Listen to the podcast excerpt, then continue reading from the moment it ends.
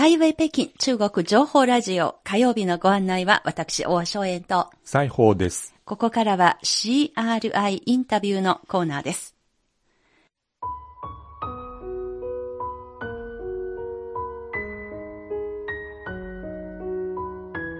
CRI インタビュー。ここからは先週に引き続いて長年の北京放送のリスナーで日本語月刊誌人民中国愛読者でもある神宮寺圭さんを忍ぶ追悼特集です。日本と中国は遠い親戚ではなくて近い親戚で近い友人あの戦争は間違った戦争だったと申し訳なかったということを中国の遺族の人たちにも伝えたいとそう思ってるけどもまだ中にはそういう思想を持ってる人がたくさんますからね。何としても生きてる間あるいは亡くなってもその気持ちだけは伝えていきたいと。隣の者と仲良くしている時には両方とも仲良くできるけど隣の国と喧嘩したら両方が不幸になると。全くその通りだから。先週の番組では戦争から平和への旅路をめぐり、神宮寺圭さんの生い立ち、そして日中友好をライフワークにすると決意したそのいきさつをご紹介しました。今週は語り継ぐをキーワードにご案内してまいります。2011年は北京放送開局70周年の年でした。この年の12月に放送局のロビーで開かれた公開収録に、壇上には神宮寺圭さん、綾子さんの姿がありました。中国との友好をライフワークにした根底にある考えについて、圭さんはこう話しました。中国とこんなに長く付き合えたということは、私は中国が好きですと。この一語に尽きると思います。本当に私は中国の人、中国人、あるいは中国が本当に心から好きなものですから、こう長く続いているということの一言です。中国のどこがいいのですか？うーんえーそうですね、あの、要するに好きなんですよ。ですから、中国の子供たちを引き受けてみてですね、はいなお好きになったんです。えーそれで、おじさんおばさん、えー実は、あのそこに娘が二人来ておりますけども、私のうちでは、私もお父さんお母さんと呼ばれないんです。うちでも、おじさん、おばさんって呼ばれるもんですから、あの、他人が来てみますと、あれ？このうちは何だと、誰がおじさんで誰がお父さんなのかというくらい、あの、中国が好きなんです。それだけです。私はあの、1969年に中国訪問しました。その時に、人民に奉仕しようというスローガンがどこにも見当たりまして、それで私も、あ、私もいいことしなければ、ということで、あの、早速家に帰りまして、下宿館を建てました。そして、中国の子供たちを引き受けたわけです。綾子おばさんは体調のこともあり、中国訪問は2016年が最終回でした。その年にお二人がいつも宿泊するホテル民族飯店で私たち CRI インタビューの取材に応じました。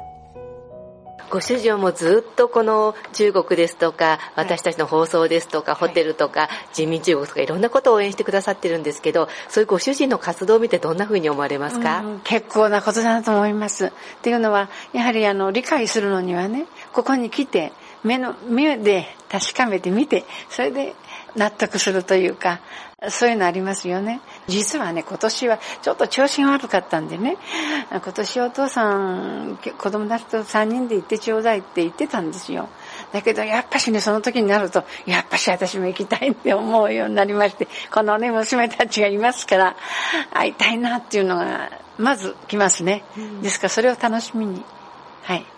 人間は約束したことは必ず守ると。これは人間の間でも国の間でもお互いに信頼する、合うということがまず一番大切なことだと。やはりその時以来ですね、私は人民中国と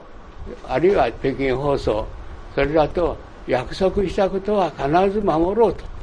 これが人民間の交流の最大の話だということで約束は守るということを人生の私自身の生き方としても行ってきました。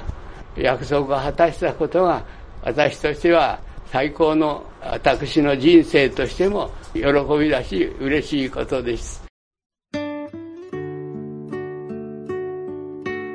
追悼特集北京放送リスナー人民中国読者の神宮寺圭さんを忍ぶ。友好平和の意志を語り継ごう毎年会いに行くこれが神宮寺さんが中国の友達との約束です。しかし高齢になってからも毎年中国を訪問し続ける神宮寺さんは海外旅行ができた理由は二人の強力な助っ人がそばにいるからです。長女の恵子さんに次女の新子さんです。二人は父親の中国訪問の意向を尊重し、それを最大限にサポートしました。まずは恵子さんです。私が中学3年の時のこのテストの問題でですね、中国と書くと×になったんですね、国名が。で、中京と書くと丸。それからあとお友達が、まあ、えー、その当時自衛隊は必要か必要でないかという討論が出た時に、まあ、中国が攻めてくるから自衛隊は必要だという話を父にしましたら、これはまあ、娘を直接中国に行かせて見せた方がいいだろうということで、中学3年の時に、えー、大学のその参観団がありましたけれども、そのチーラ会という中に一人中学生を紛れ込ませて、まあ、えー、ずっと香港から入って北京まで行ってまた帰ってくるという、そういう旅行をいたしました。結婚をして一時期まあ中国との関係がちょっとこう切れましたけれどもどうしても父はその私に関わってほしいともう本当に巻き込まれて自分の人生をその私たちに引き継がせたいということでいろいろな面であのいろいろな方にお会いしてえ、自分が亡くなった後も娘が引き継いでそれをやってくれるだろうという期待を持ってまあ、私たちも何回か来てるうちに父の思いもわかるしいろいろな方とお会いして本当に父が今まで中国と関わった功績ですよね。ある意味功績というものを直接こう私たちがこのそばから見てやっぱり父はいろんなことをやってきたんだなと改めてあの父の素晴らしさを感じているのが本当のところなんですね。続いては次女の新子さんです。あの私も物いた時にもうすでに家の中中がもう中国のなんかグッズというかその情報がもう空気のようにあったのでだからあの中国に対しての何のこう抵抗もなくで中国人の人に対しても何の抵抗もなくお互いの歴史文化例えばその人民中国で中国のことを知る。であここはちょっと違うなと思うことはちゃんと言ってでも基本やっぱお互いを尊重する謙虚でやっぱりお互い尊重し合っていけばずっと友好は続いていくんだろう。でやっぱり中国と日本が友好であれば世界が平和になるって。日中友好に巻き込まれた人生。これが恵子さんがよく使う言葉です。一方父親としては娘二人との中国訪問には、日中友好事業を次の世代へとバトンタッチしていきたい気持ちが込められているようです。細い糸だけれども、国とは別に民間の細い糸でもこれを絶やしてはならないと。こういう時代になればなるほど、日中友好協会の運動もあるけども、この中国との北京放送、ね、CRI との友好関係は生きてる限りあるいは子供や孫に伝えてもう伝わっていますけどもその次の世代まで伝わることは間違いないとこういうふうに思っておりますからよろしくお願いします。ありがとうございます。追悼特集北京放送リスナー人民中国読者の神宮寺圭さんを偲ぶ友好平和の意志を語り継ごう。ここまでは神宮寺圭さんの生い立ち、その平和と友好に対する強い気持ちについてお伝えしてまいりました。神宮寺圭さんの秘宝を受け、中国にいる多くの友人から追悼する声が寄せられています。1966年の初利用をきっかけに、その後、おじさんが北京滞在中に自分の家として利用していたホテル、民族飯店のカー・ビンキ総支配人は、神宮寺さんの日中友好活動に微力ながら舞台裏から支えることができたことは光栄でしたと頂電を送り、別れを惜しみました。1966年以降、神宮寺さん一家と家族ぐるみのお付き合いをしてきた新華社の元日本駐在首席記者、劉徳友さんは、中国との友好交流一途だった神宮寺さんを荒波をくぐり抜け真理を追い求め、中日友好の信念を貫き通された方と大変尊敬していました。劉さんは神宮寺系ご夫妻ご家族の皆様が作られたこの歴史、いつまでも大事にしましょう。歴史を作るのは人民、歴史を動かすのも人民。このことを固く信じつつと、その功績を大きく称えました。劉徳友と申します。もう今年92歳になりました。神宮寺先生、私はいつも先生と呼んでますけども、神宮寺先生とは最初にお目にかかったのは、確か66年だったと思います。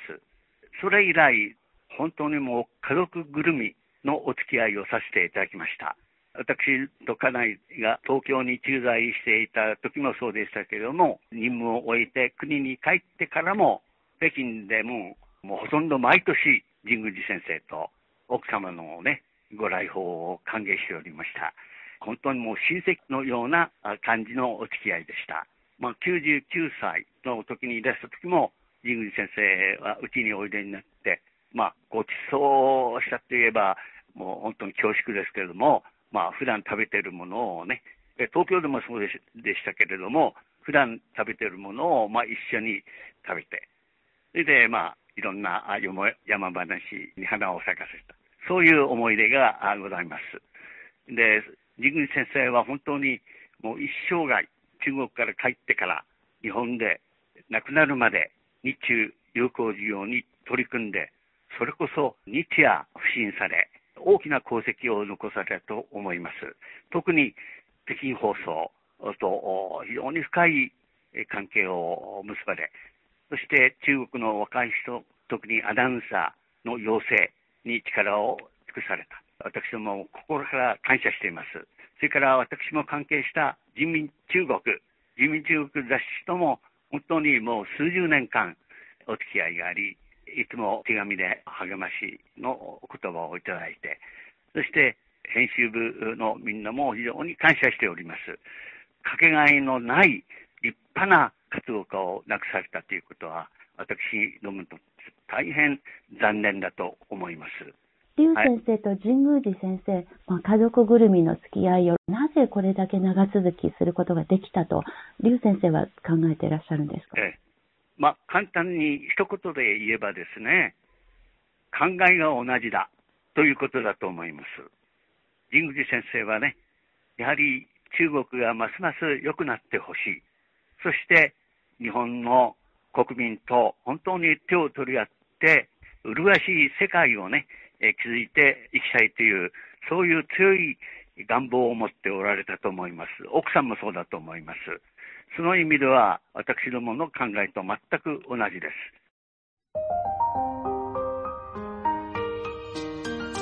2015年に95歳の日本人おじいさんと上武法中国人大学生との交流会を企画した中国人民大学日本語学習サークル桜社の社長で、現在は上海の IT 会社勤務の長斌さん、今年28歳ですが、長さんからは、神宮寺おじさんとの出会いは、日本語学習が開いてくれた思いがけない扉でしたと懐かしみ、天国に行かれても、おじさんの生き方は私たちの思い出の中に永遠に生き続けますとメッセージが送られてきました。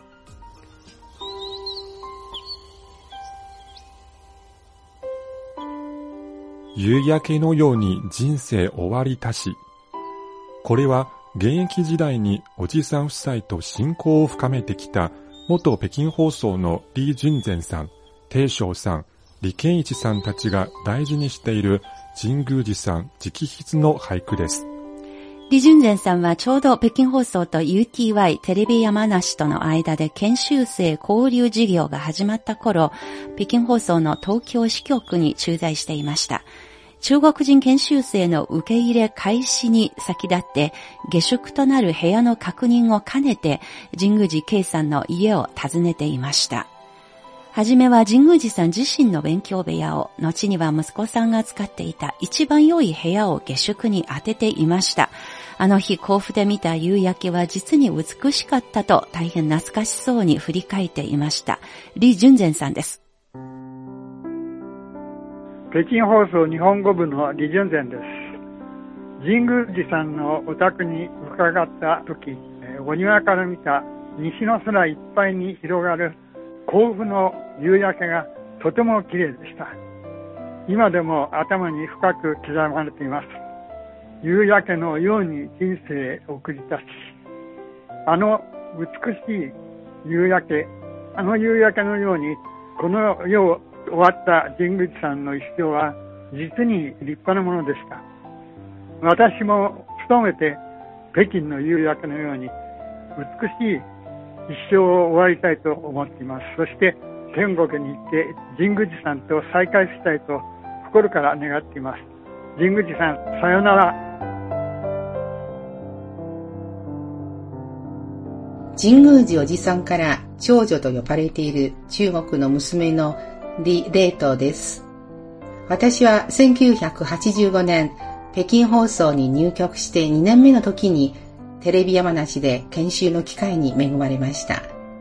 当時の中国は外国に行けるのがとても珍しい時代でしたが、おかげさまで初めて国を出ることができました。滞在中、おじさんおばさんに大変お世話になりました。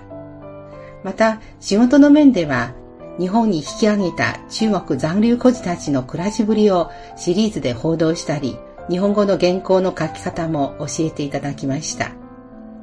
帰国した後は日本で出会った人々の生き生きとした顔を頭に浮かべてマイクに向き合えるようになりました。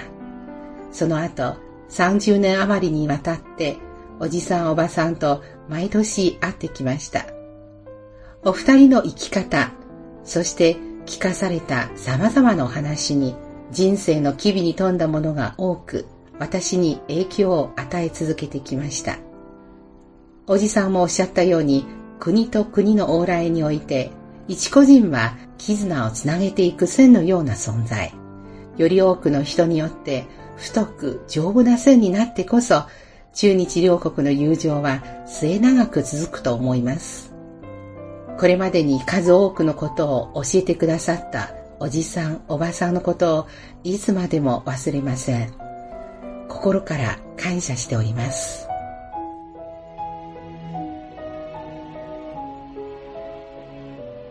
今、神宮寺さん夫妻は美しい夕焼け空に召されました。しかし世の平和と友好を願うその美しい願いはいつまでも世の中を照らし続けていくことでしょう。番組の最後は関係者からの声です。まずは中国国際放送局元局長の張新華さんです。神宫思敬夫妇以他们的一种特殊的方式，表达了对中国和电台的感情。日本語放送と日本人リスナーさんとの数ある忘れられないエピソードの中でも、神宮寺圭さん、綾子さん夫妻と中国との関わりは特別なものでした。お二人は日本語放送の若手アナウンサーのために、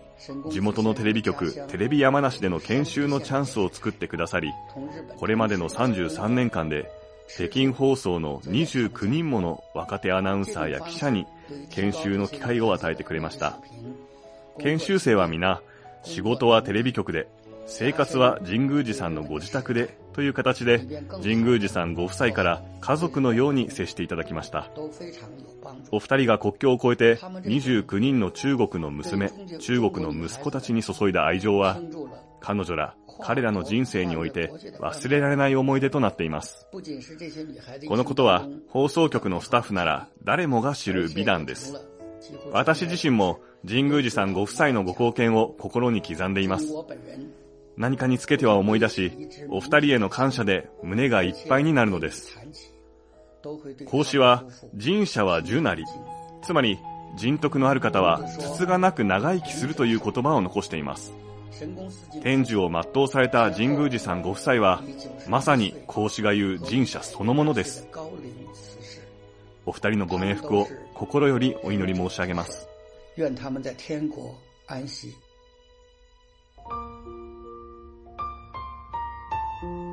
続いては中国国際放送局元副編集長馬一光さんです。神宫寺先生是我的一个老朋友，也是一位让我十分尊重的一个长者。神宮寺さん一家は中国国際放送局の大事な友人です。半世紀余りにわたる深い付き合いの中で、私たちは強い絆を築きました。長年国際放送の仕事に携わる人間として、神宮寺さんご一家との付き合いにより、私たちが一生懸命に伝えようとした平和と友好の声、そこに込められた思いがしっかりと聴取者の心に届いたことが確認できました。私は妻と共にプライベートで日本を旅行した時にもおじさんの家を訪ねて、ご一家揃っての歓待を受けました。中でも長女の恵子さんとは映画からアートまで様々な話に花を咲かせたことが楽しい思い出になっています。おじさんおばさんは亡くなりましたが、神宮寺さんご一家との友情はこれからも私たちの宝物です。中国国際放送局の日本語放送、北京放送は2018年からチャイナメディアグループ CMG という新しい組織に編入され、引き続き世界に向かって中国を紹介する仕事に励んでいます。日本語部で鍛えられた人材は今は CMG の各部署で活躍しています。現在は CMG 総編集室副主任のフエイさんは神宮寺家の14番目の中国人娘です。フエイさんです。こんにちは、フエイです。私は神宮寺家でお世話になったのは確かに2003年前の2000年4月でした。テレビの仕事は結構遅いですね。よく番組の収録とか生中継で夜結構遅く帰りました。帰った時、よくお二人が玄関の前で待っててくださって、その姿が未だに覚えています。そして、確かに25歳の誕生日は甲府でみんなと一緒に送りまして、そのケーキは本当に美味しかったんです。そして皆さんが歌ってくれた誕生日祝いの歌。あとは時々東京に行く日は電車に遅れないよう、もう急いで車を出してくれたおじさんの姿。そしてその掛け声、ふえちゃんって今でも覚えています。その半年で日本語が急にレベルアップしたわけでもありません。でも半年の経験で日本語を使って放送する自信がついてきました。そして日本という社会を自ら体験し、まして日本の方の家に入って家族のように面倒を見ていただいた経験は、おじさんおばさんが私にくださった極めて貴重な贈り物です。両国の交流では人々のお付き合いが土台だと思います。おじさんたちが作り上げた土台を引き続き固めて、そしてその上でまた立派な建物を作るのが私たちの役割だと思います。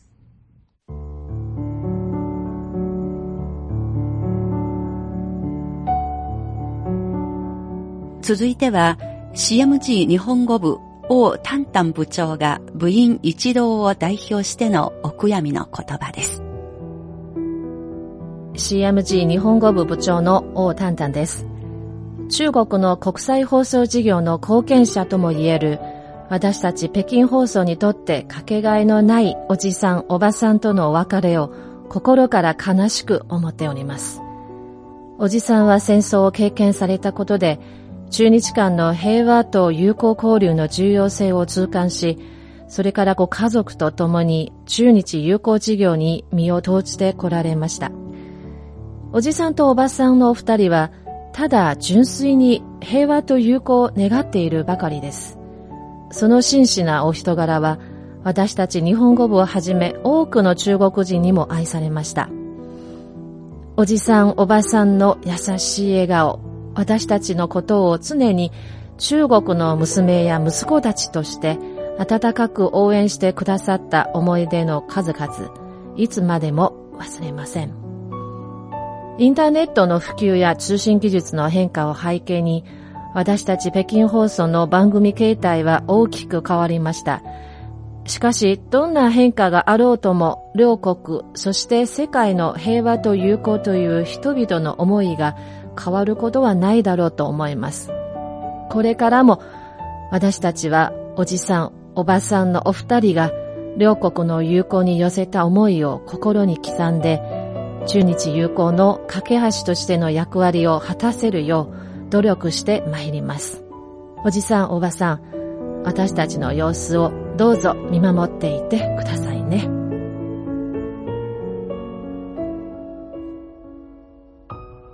日本語月刊誌人民中国の王周一編集長は今年6月の創刊70周年を目前に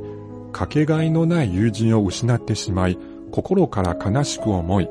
おじさんが亡くなった後もその精神をしっかりと受け継いで引き続き両国の相互理解、平和、友好を深める道で精進していく決意を示しました。草の根の友好往来つまり60年代以来神宮寺さんの訪中と人民中央それから CRI とかですねいろいろその人々とのスタッフたちとの個人対個人のそういう付き合いによって友情の絆が築かれたんですこれは中国の日本の間でいくら山あり谷ありしても基本的な関係は崩れない重要な保障となっていますおじさんが生涯をかけて守ってきた中日友好は、結局は人と人との友好なのです。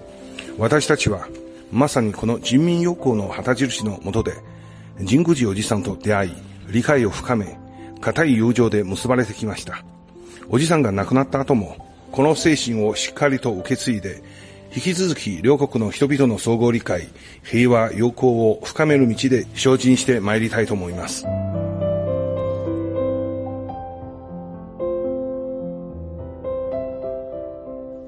追悼特集。北京放送のリスナーで、日本語月刊誌人民中国の読者でもある神宮寺圭さんを忍ぶ、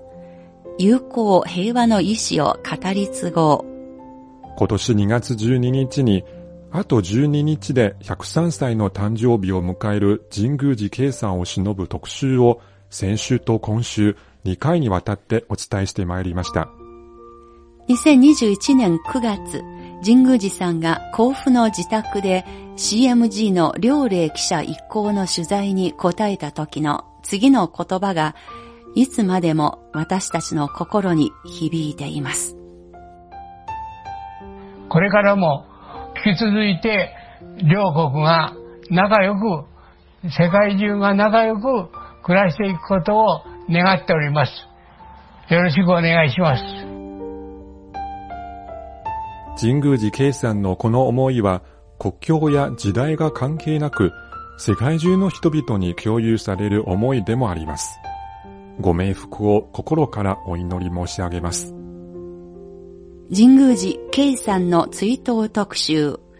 ここまでのご案内は私、大正円と西宝でした。この番組をお聞きになってのご意見、ご感想などをぜひお寄せください。今週の CRI インタビューでした。